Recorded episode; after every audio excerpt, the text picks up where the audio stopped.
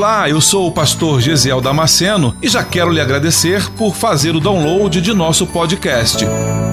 Deus tem nos dado esse tempo precioso para estarmos juntos meditando em Sua palavra.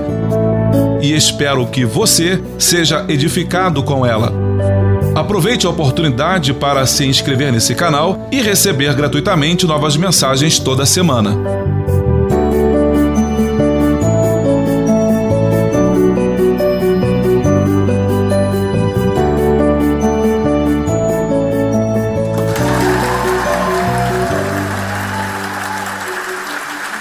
Abra sua Bíblia em Gênesis no capítulo 33. Aleluias. Aleluias. Gênesis 33, versículo 1 ao versículo 7. É o primeiro livro escrito por Moisés. É o primeiro. Então, se você está tendo dificuldade para achar Gênesis, a gente precisa conversar depois do culto. Você achou Gênesis 33? Diga amém. Diz assim as sagradas escrituras. Por favor. Obrigado. E levantou Jacó os olhos e olhou. E eis que vinha Esaú e quatrocentos homens com ele. Então repartiu os filhos entre Lia e Raquel e as duas servas. E pôs as servas e os seus filhos na frente, e Leia e os seus filhos atrás porém a Raquel e José como os últimos. E ele mesmo passou adiante deles e inclinou-se à terra sete vezes, até que chegou a seu irmão. Então Esaú correu-lhe ao encontro e abraçou, e lançou-se-lhe sobre o seu pescoço, e beijou, e choraram. Depois levantou os olhos e viu as mulheres e os meninos, e disse: Quem são estes contigo? E ele disse: Os filhos que Deus graciosamente tem dado a teu servo. Então chegaram as servas, elas e os seus filhos, e inclinaram-se. E chegou também Leia com os seus filhos, e inclinaram-se. E depois chegaram José e Raquel, e inclinaram-se. Você pode tomar o seu lugar.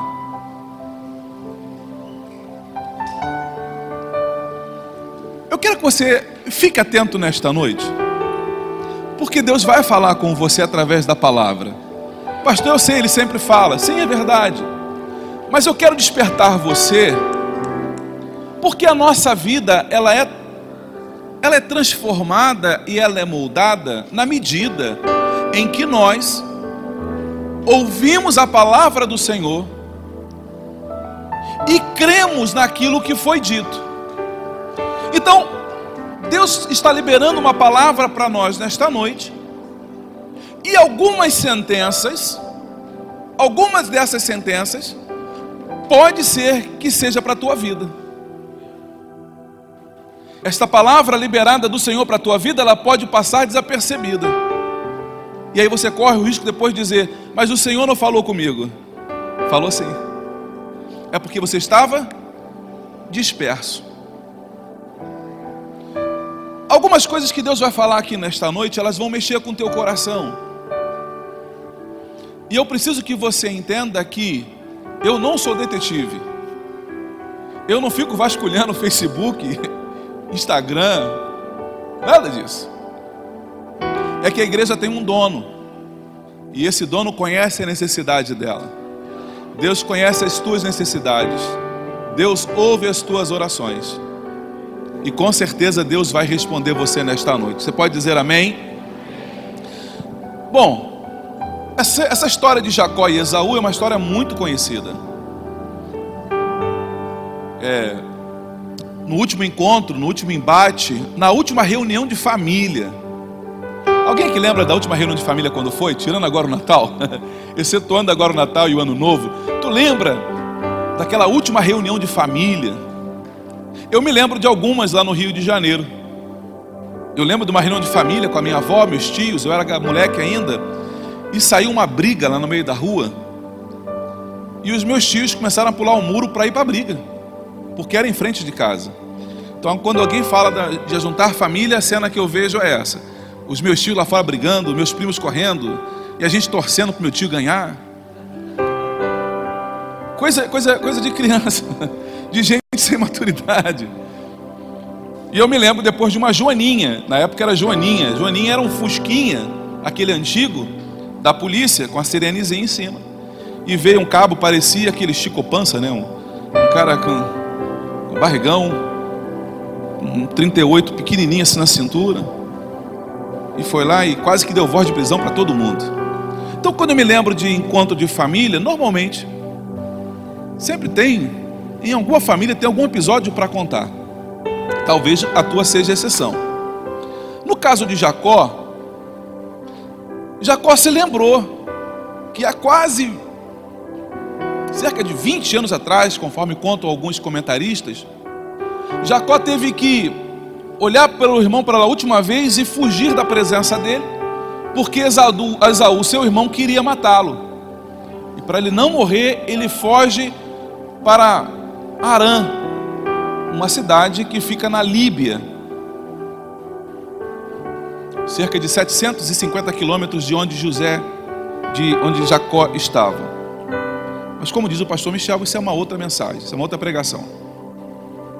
A última lembrança que Jacó tem do seu irmão é de intriga, é de briga, é de confusão.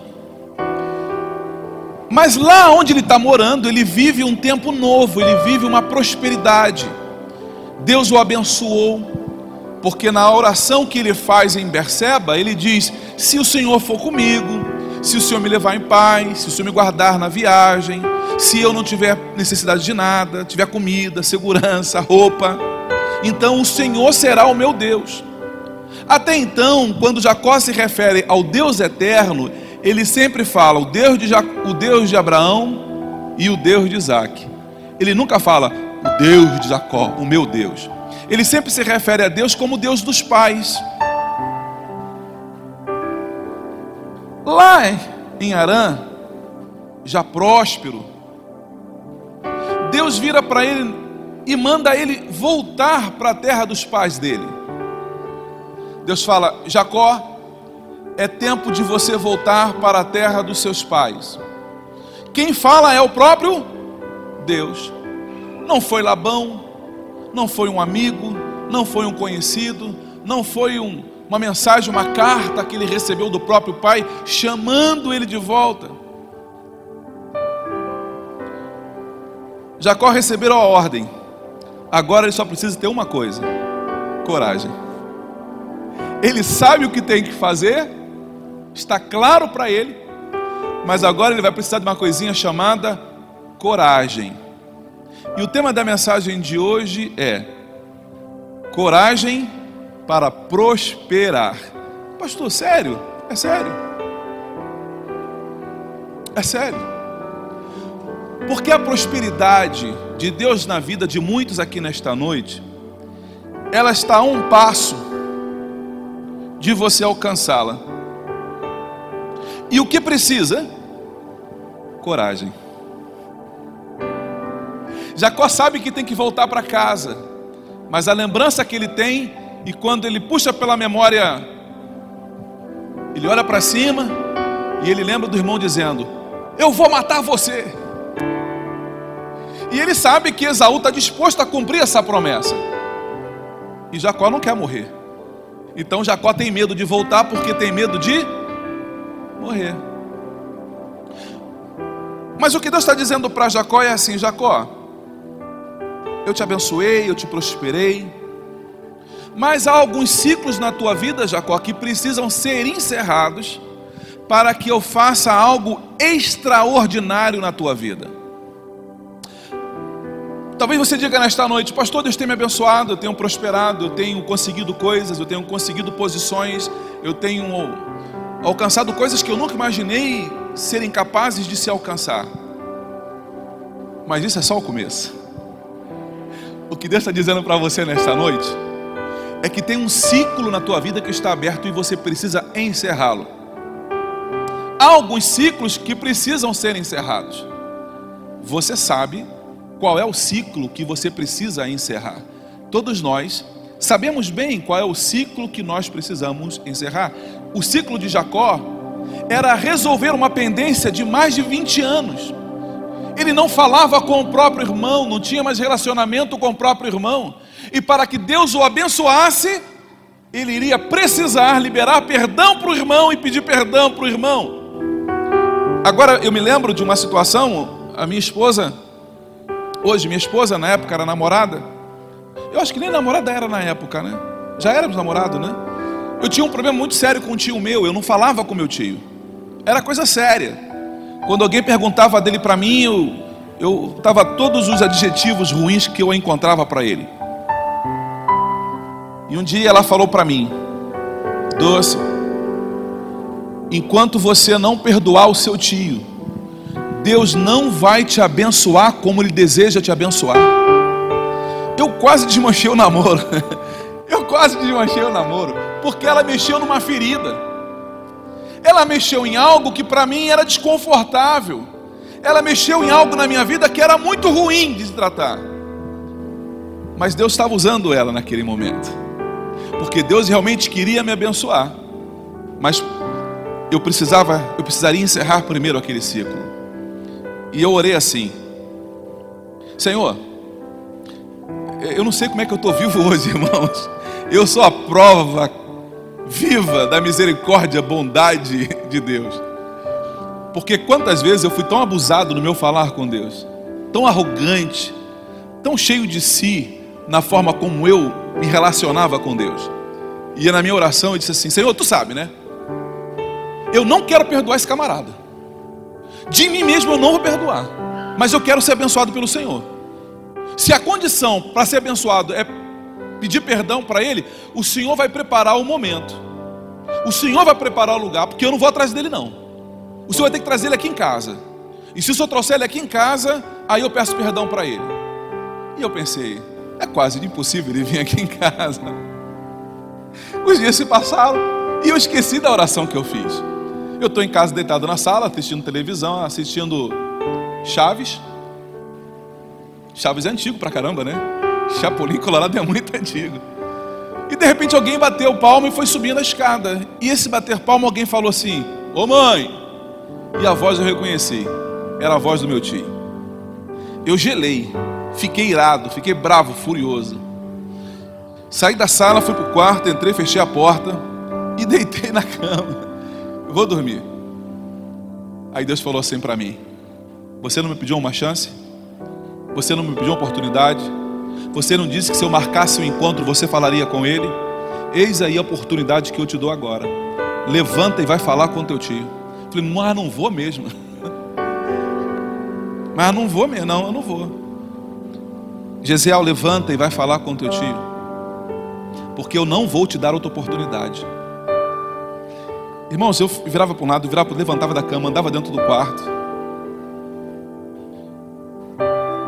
E de repente eu, num ímpeto, porque Deus foi, a voz do Senhor no quarto foi muito forte para mim. Vai se consertar com o teu tio, porque você me pediu uma oportunidade pediu para que eu marcasse o encontro. Irmão, se foi como uma, uma mão tivesse me empurrado para fora do quarto, porque eu abri a porta e fui na direção dele. Se tivesse alguém filmando, ia achar que eu ia dar um soco nele, porque eu fui na direção dele, com tudo na direção dele. Minha avó estava do lado, o meu avô também do outro, e eu fui perto dele e falei assim: Tio, é o seguinte, vim que tive de perdão, e eu não quero nem falar pelos meus motivos. Ele olhou para mim assim, meu avô, levou um susto, né? Meu avô também. Eu falei assim: Motivo?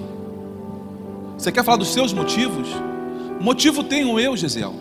Porque a vida inteira eu ouço por aí você dizendo que eu sou safado, sem vergonha, pilantra, mal pagador, ladrão. Aí minha avó nos abraçou e falou: Filhos, perdão não é isso. Perdão não é lançar no rosto aquilo que machucou lá atrás. É simples, é simples dizer assim: Eu agora abro mão daquela história para viver uma nova história eu abro mão desse passado tenebroso para viver um futuro glorioso na presença do Senhor. E eu comecei a chorar, e eu vi um homem já de idade começar a chorar na minha frente. Nós nos abraçamos, Deus nos visitou, e o perdão foi liberado para o meu tio, e o perdão foi liberado para mim. E nunca mais foi um peso para mim falar do meu tio. Aí Deus começou a transformar a minha história. Eu precisaria de uma sequência de alguns cultos aqui para contar o meu testemunho para vocês. E o que Deus está dizendo para você aqui nesta noite é que Deus deseja ardentemente mudar por completo a tua história. Talvez você esteja satisfeito com a vidinha que você está vivendo. Não, pastor, como é que você se atreve a dizer que é uma vidinha? Puxa vida, como é que eu não vou dizer se é vidinha, sabendo que Deus tem coisas muito maiores para você? Talvez você esteja confortado e conformado com a vida que está vivendo. Talvez você diga, pastor, mas está muito bom a vida que eu estou vivendo. Eu acredito que você acredite nisso. Mas Deus tem coisas maiores para você. Deus tem coisas maiores para você, meu irmão. É preciso ter coragem para fazer as coisas que você sabe que você precisa fazer. Agora vem comigo nesse texto, porque Jacó me ensinou muito aqui essa semana. O texto diz assim, versículo 5: Depois levantou os olhos e viu as mulheres e os meninos e disse: Quem são estes contigo? E ele disse: Os filhos que Deus graciosamente tem dado a teu servo. Jacó decidiu voltar para se encontrar com seu irmão e se acertar com ele para encerrar um ciclo na vida. Só que Jacó ainda tem medo de morrer na mão do irmão. E o que que Jacó faz? Jacó tem duas esposas, porque no Oriente Médio, naquela época, isso era super comum, isso era normal, naquela cultura, naquele tempo, aquilo era comum. Jacó tinha duas esposas, uma Raquel e outra Lia. Você conhece a história? Jacó amava a Raquel desesperadamente. Lembra? Ele foi trabalhar sete anos para casar com Raquel. Na noite de núpcias, ele descobre que foi entregue não Raquel, mas foi entregue Lia. Ele fica indignado e o pai da menina fala: Olha, aqui na nossa terra não é o costume casar a filha mais nova antes da mais velha. Portanto, se você quiser, trabalhe mais sete anos e eu te dou Raquel. E Jacó trabalhou mais sete anos, como se fossem poucos dias. Sabe por quê, meu irmão? Porque quem ama não vê dificuldade. Quem ama não conta tempo. Quem ama não vê esforço. Às vezes é complicado. A esposa te acordar às duas da manhã pedindo para você fazer um leite quente. No sono, né? Se levanta meio resmungando, né? Mas é prazeroso poder servir. Porque isso também é demonstração de amor. Jacó ele ama Raquel e ama o filho desse amor, chamado José. Eles estão voltando para Canaã e Jacó então ele separa as famílias e manda por grupo. Primeiro grupo está seguindo a serva de Lia, a empregada de Lia, a ama seca de Lia, com o seu esposo e os seus filhos. Depois de Lia, da serva de Lia, estão vindo a escrava, a serva, a funcionária de Raquel, com o seu esposo e os seus filhos. Num outro grupo mais atrás está vindo Lia, a sua esposa Lia e os seus filhos. E no último grupo está vindo Raquel e José e Jacó. E por que que Jacó fez isso? Por causa do amor que ele tinha por Raquel. Mas Lia também era esposa. E os filhos de Lia também eram filhos dele. Mas Jacó pensou assim: se Esaú quiser me matar, quiser matar Raquel e José, eles vão ter tempo para fugir. Porque antes de morrer Raquel e José, vai ter que morrer as escravas de Raquel, as escravas de Lia e a própria Lia e os outros filhos. Não divida a tua família. Não separe a tua família. Às vezes nós temos a tendência de visivelmente fazer isso. E às vezes nem percebemos. Quando demonstramos mais amor por um filho do que pelo outro.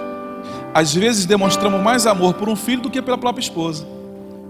Às vezes demonstramos mais amor pela esposa do que pelos próprios filhos.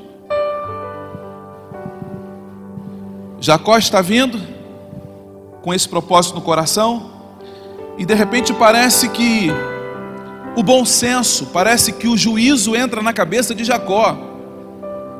E aí Jacó fala assim: Meu Deus do céu, o que, que eu estou fazendo aqui atrás? Que vergonha, que vergonha. Eu aqui atrás, botei a outra esposa na frente, as empregadas na frente, e eles não têm nada a ver com isso, é um problema meu. A briga com meu irmão foi minha. Aí o texto diz para mim o quê? Que Jacó passou à frente. E ele mesmo, Jacó, passou adiante deles e inclinou-se à terra sete vezes, até que chegou ao seu irmão.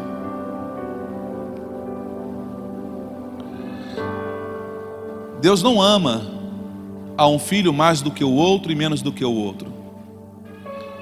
Deus não ama a mim mais do que ama você. Deus não te ama mais do que me ama.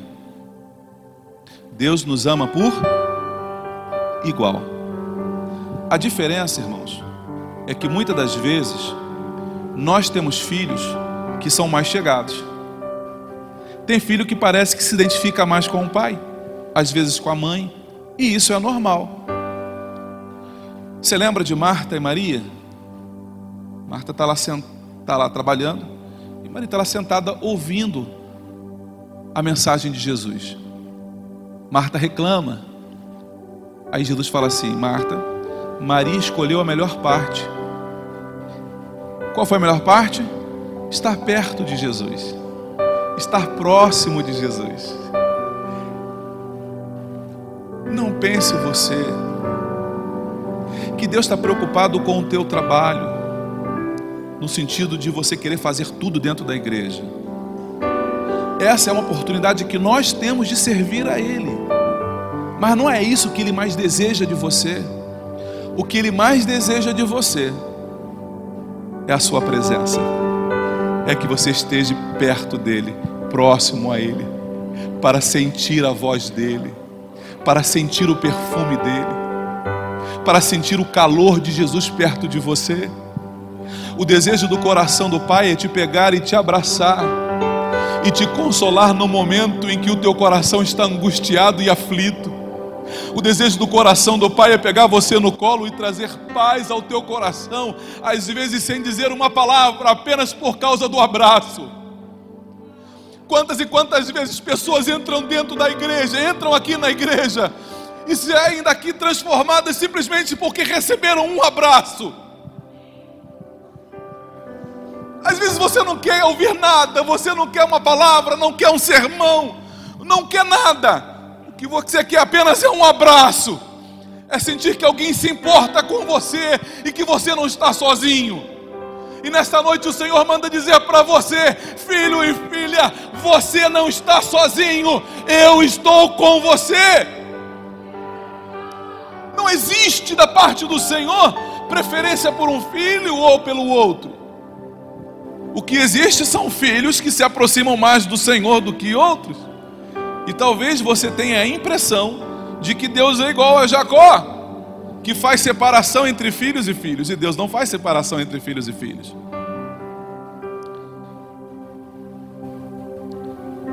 O texto diz que ele passou a liderança, ele passou à frente, versículo 3.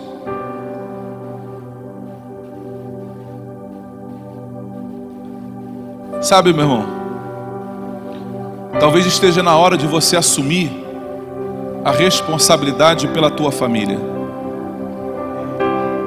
Você já é homem. Você já cresceu. Já passou da adolescência. Você já é um homem. Assuma de uma vez por todas a liderança da tua família. O texto diz para mim e para você que Esaú quis conduzir a família de Jacó. Ele fala: Jacó, eu vou na frente guiando vocês, tá bom? Eu vou guiando vocês, eu vou, eu vou dar velocidade para a nossa caminhada. Eu vou dar velocidade. Esaú queria tomar a liderança da família de Jacó. Ei, deixa eu dizer para você uma coisa: não deixe que outras pessoas tomem a liderança da tua casa. Se você casou, o líder da tua casa é você e não é o teu pai. Se você casou, o líder da tua família não é a tua mãe, é você porque você casou. Eu respeitava o meu pai enquanto era vivo e respeito a minha mãe porque ainda é viva. Mas o governo da minha casa cabe a mim. A autoridade da minha casa cabe a mim porque foi dada pelo Senhor. Sou eu quem lidero a minha família. O desejo de Isaú era mandar na família de Jacó. Quanta gente querendo mandar na tua família, dizendo para você o que você tem que fazer, deixar de fazer, onde é que você tem que mudar, deixar de mudar, que carro que você tem que comprar ou deixar de comprar. Meu irmão, assuma de uma vez por todas a liderança da tua casa. Seja macho, seja homem. Porque desafios maiores estão vindo por aí. Um dia o papai vai morrer. E se você não começar a exercer liderança agora, quando é que você vai fazer isso? Eu sei que Deus está falando para pessoas aqui nesta noite. Talvez não seja com você, mas Deus está falando com alguém aqui nesta noite, porque Deus também ama ela. Deus também a ama. E eu não me surpreenderia se essa mensagem agora, se, essa, se esse fragmento da mensagem fosse apenas para uma pessoa. Por quê, pastor? Porque Deus não faz acepção de filhos. Às vezes Deus chama um filho em particular. Quantas vezes aconteceu comigo? Eu estava no culto e eu podia falar assim, pastor, faz o seguinte, libera todo mundo, fica só eu, porque a palavra é para mim. Eu sei que é comigo. Assuma hoje a liderança da tua casa. Pastor, mas eu não sei como é que eu vou fazer. Pede graça a Deus, pede sabedoria, pede discernimento. Tem algo grande da parte do Senhor vindo por aí. E se você não souber administrar, você vai perder tudo que vai vir para a tua mão. Se você não assumir logo a responsabilidade como patriarca da tua casa, como sacerdote do teu lar, tudo que está vindo pela frente do Senhor para a tua vida, segura isso aí. Vai se perder por falta de liderança sua.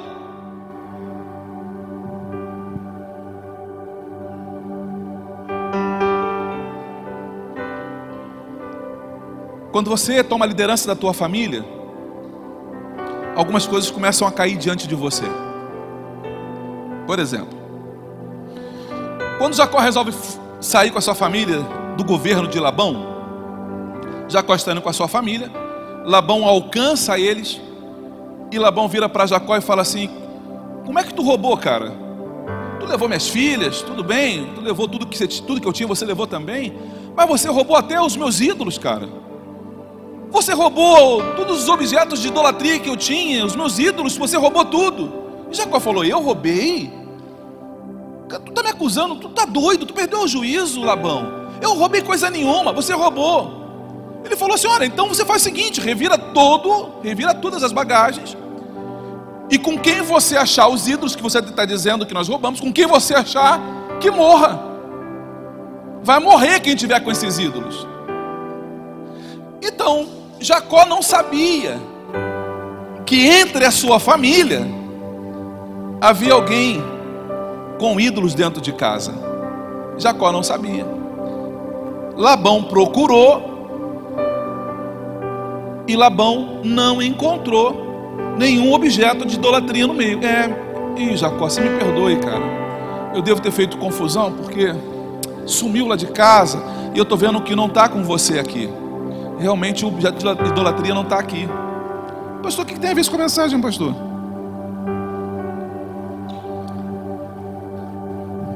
É que o fato de você não ver não significa dizer que não esteja lá.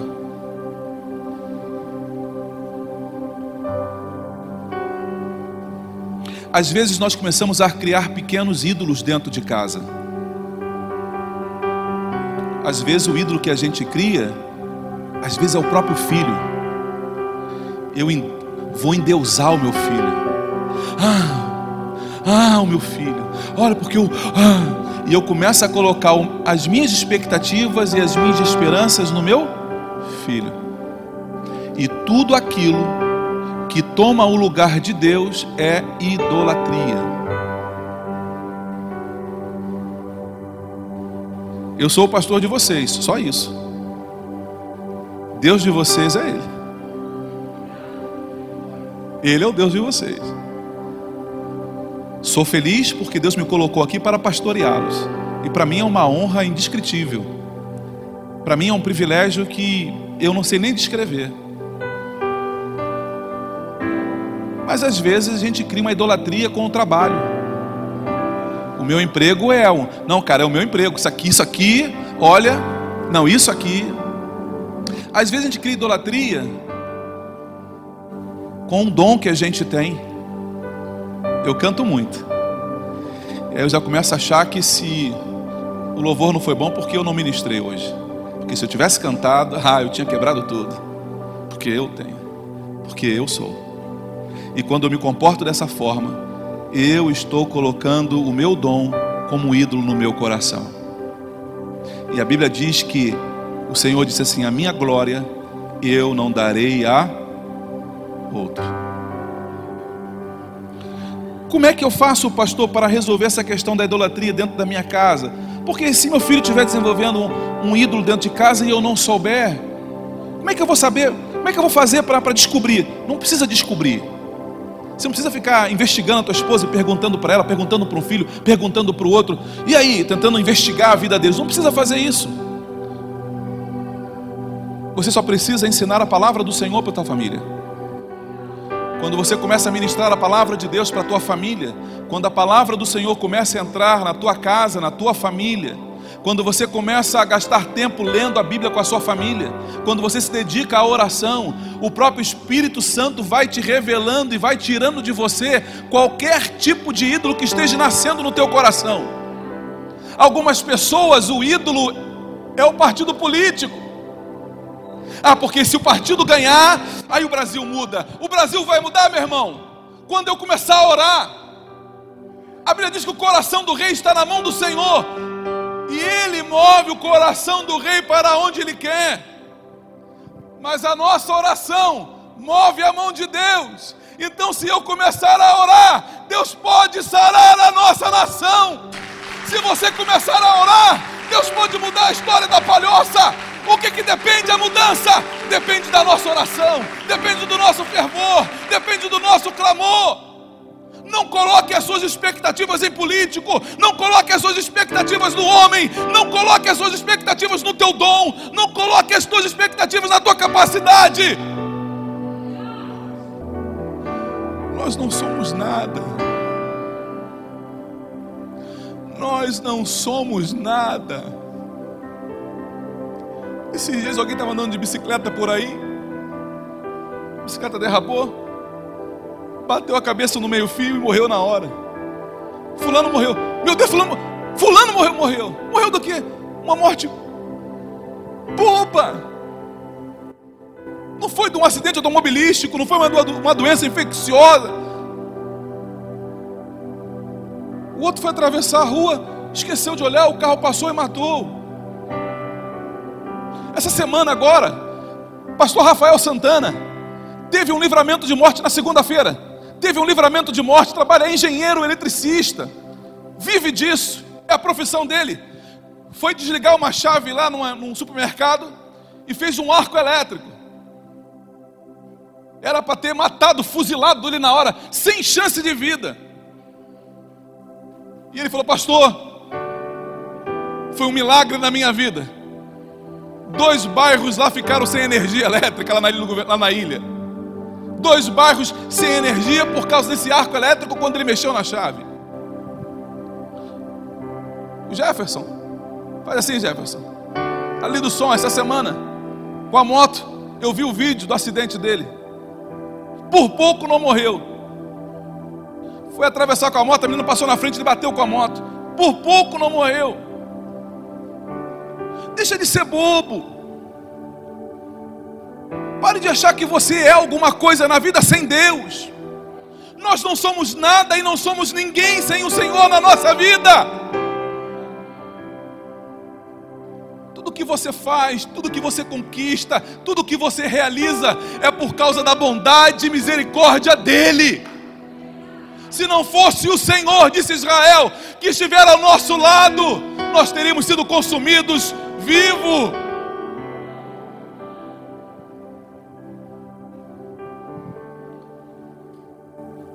Esaú quer liderar a família de Jacó. E Jacó fala assim: E disse: Caminhemos e andemos, e eu partirei diante de ti. Porém, ele lhe disse: Meu senhor, ô Jacó, estes filhos são novinhos.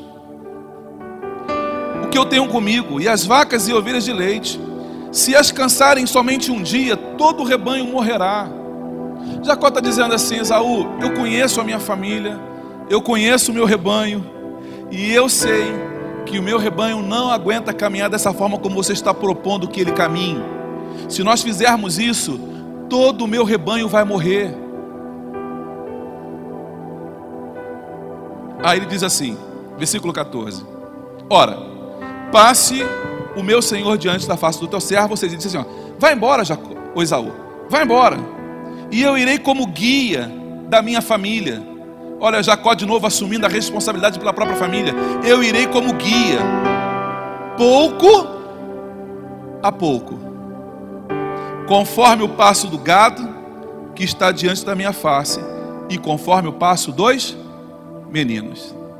Jacó está dizendo assim: Eu vou guiar a minha família no passo do gado e no passo do menino. Tem muita família morrendo, porque o guia da família não consegue entender que a família tem limite, que os filhos, apesar de serem todos dele, são como o dedo da mão, são diferentes um do outro, e eu não posso tratar eles de forma igual, porque eles são diferente. Cada filho é diferente um do outro. Se eu for tratar a Natália igual ao Guilherme, eu vou ter problema. Se eu for tratar Guilherme igual a Natália, vou ter dificuldade, porque os dois são diferentes um dos outros. Aqui na igreja, Deus exerce em mim uma paciência que eu preciso ter, porque nem todos são iguais. Tem irmão aqui que se ofende por pouca coisa tão fácil. Se ofende, se machuca por coisas pequenas, mas eu tenho que entender isso.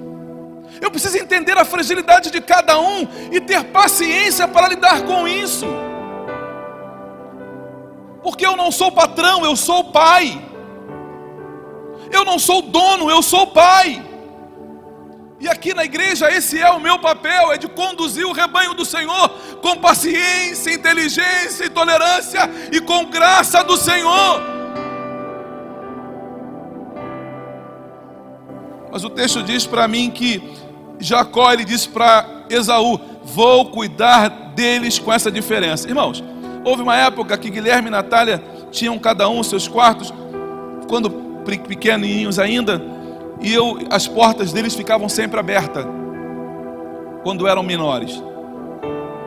E eu entrava, o Luciano entrava no quarto, sem precisar bater a porta, porque eles eram pequenos e a porta não podia ficar fechada. Então eu entrava, olhava para eles, ia lá, orava, conversava com eles se estivessem acordados. Mas chegou um momento que Natália já era mocinha.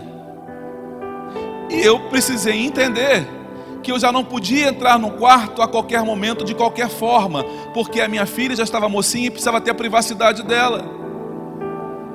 Se eu não entendesse isso, eu ia envergonhá-la, eu ia expô-la, humilhá-la. Às vezes, pai, você precisa entender o tempo dos teus filhos. Ter paciência para conduzir, porque os filhos são diferentes uns dos outros. Deixa eu dizer uma coisa para você aqui. Talvez isso me custe alguns puxões de orelha. Mas eu preciso dizer isso nesta noite. A primeira vez que eu preguei na minha vida, eu tinha 19 anos de idade. E preguei em bom sucesso, uma igreja ícone no Rio de Janeiro, tendo atrás o pastor Jaime Soares, que pregou nesse altar. Então eu fui desenvolvendo o meu ministério e meu chamado.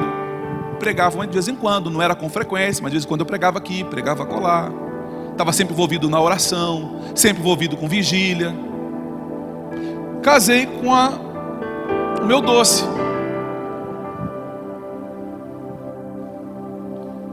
Há quatro anos atrás eu fui ordenado pastor. Há dois anos, agora em maio, se Deus permitir, viemos pastorear esta igreja. A minha esposa é tímida, como alguns já conhecem. Ela é introvertida, é mais quietinha, mais na dela. É mais elegante, é mais caladinha. Diferente, totalmente diferente de mim. Quem foi chamado para pastorear esta igreja fui eu. Eu não posso jogar sobre as costas dela uma responsabilidade que é minha. O chamado é meu. Eu preciso apoiá-la dentro do chamado que ela tem e entender o tempo dela no Senhor. Porque senão eu sufoco a minha esposa. Cuidado, meu irmão, para você não estar sufocando a tua esposa, achando que ela tem que fazer porque você é um obreiro. Ah, pastor, lá na sede, lá na sede o pastor Júnior, o presidente, ele também canta. Meu irmão, não, não bota essa pressão em mim não, porque se eu começar a cantar aqui, vai todo mundo embora. Seria bom não colocar essa pressão. Eu gosto de cantar. Eu gosto. Mas se você botar essa pressão em mim e eu, eu cair nessa tua pilha, você vai lamentar profundamente, hein? Então deixa Deus conduzir o rebanho da forma dele. Não queira que o teu pastor seja cantor, porque eu não sou cantor. Não é o meu dom, não é o meu chamado. Ela tem o chamado dela e tem o dom dela que ela vai desenvolver dentro do tempo dela, como Deus quiser. Não me cobrem a minha esposa pelo chamado dela. Deixa Deus conduzi-la. Cada um aqui tem o seu chamado, cada um tem o seu propósito. Esse dia, esses dias eu fui conversar com, com alguém e falou, pastor, mas como é que eu... minha irmã fica tranquila? Não vou te colocar nunca em saia justa. nunca. Eu sei que você tem o teu chamado. E Deus vai conduzir você da melhor maneira. Quanta gente desanimou na, desanimou na caminhada espiritual exatamente por causa dessas cobranças. Irmãos, filho de pastor. Tem alguém que é filho de pastor aqui? Tem alguém filho de pastor? Quem mais filho de pastor? Quem mais? Adriel também. Oh, filho de pastor. Você não sabe a pressão que é ser filho de pastor. Você não sabe a pressão que é ser filho de pastor. Porque todo mundo olha para o filho e pensa que o filho vai ser igual ao pai. Não, se o pai foi aquele pregador, o filho vai ser igual também. Lembra do, do filho do Pelé? É o. Como é que é o nome dele? É o Edinho, né? É o Edinho. Foi trágico. Porque as pessoas olhavam para o Edinho e queriam que o Edinho fosse um Pelé 2, um segundo Pelé. E isso trouxe traumas para ele que ele nunca mais conseguiu resolver. Entenda que cada um tem o seu chamado e cada um tem o seu tempo. Deus tem um tempo novo para a tua vida. Deus tem um chamado para você. Deixa isso acontecer dentro do tempo dele, da forma dele.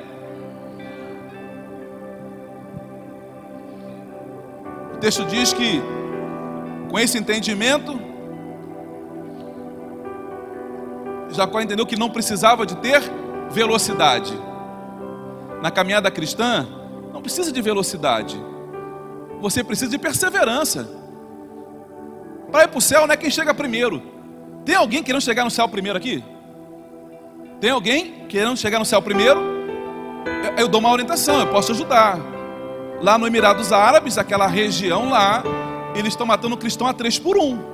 Se alguém tiver pressa de chegar para o céu, de subir ao céu, eu conheço uma agência missionária que pode te mandar para lá. Ninguém tem pressa de ir para o céu. O que nós precisamos é de perseverança. O que é perseverança, meu irmão? É continuar caminhando mesmo quando as coisas estão dando errado. Mesmo quando as coisas não acontecem do teu jeito, mas você fala assim: eu sei que meu caminho é esse. E eu não vou sair daqui. A minha estrada é essa e eu não vou mudar meu pé. Eu vou continuar caminhando porque foi aqui que Deus me colocou. Não me interessa o outro lado, não me interessam atalhos, não me interessam bifurcações. Eu vou seguir na direção em que o Senhor me colocou para seguir. Bíblia diz que Esaú seguiu para a estrada de Seir. Jacó seguiu em direção a Sucote. Pergunta é: e você? Por qual caminho você vai conduzir a tua família? Qual é o caminho, qual é a estrada que você vai guiar a tua família? Há uma estrada preparada pelo Senhor para você e para a tua família, meu irmão. É de Deus do coração do Senhor.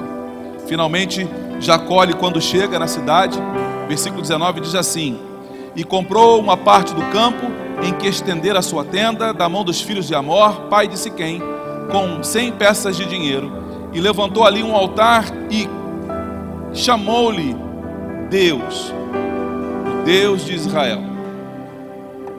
Pela primeira vez, Jacó vai dizer que Deus é o Deus dele. Até antes desse texto, Jacó dizia: o Deus de Abraão e o Deus de Isaac. Agora, depois de experimentar esta mudança do Senhor na vida dele, ele vai dizer: o Deus de Israel. Por que, que ele não diz, por que, que ele não diz o Deus de Jacó? Porque Deus havia mudado o nome dele de Jacó para Israel.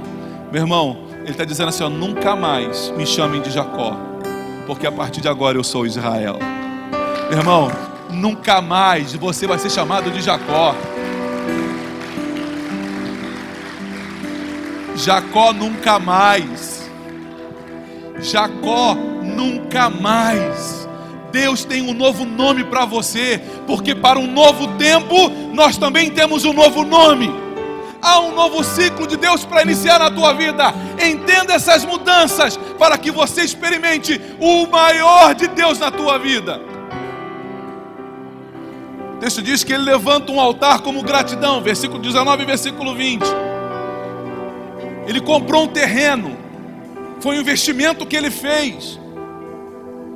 Irmãos, só quem tem um coração grato a Deus e reconhece o que Deus fez, faz o que Jacó fez.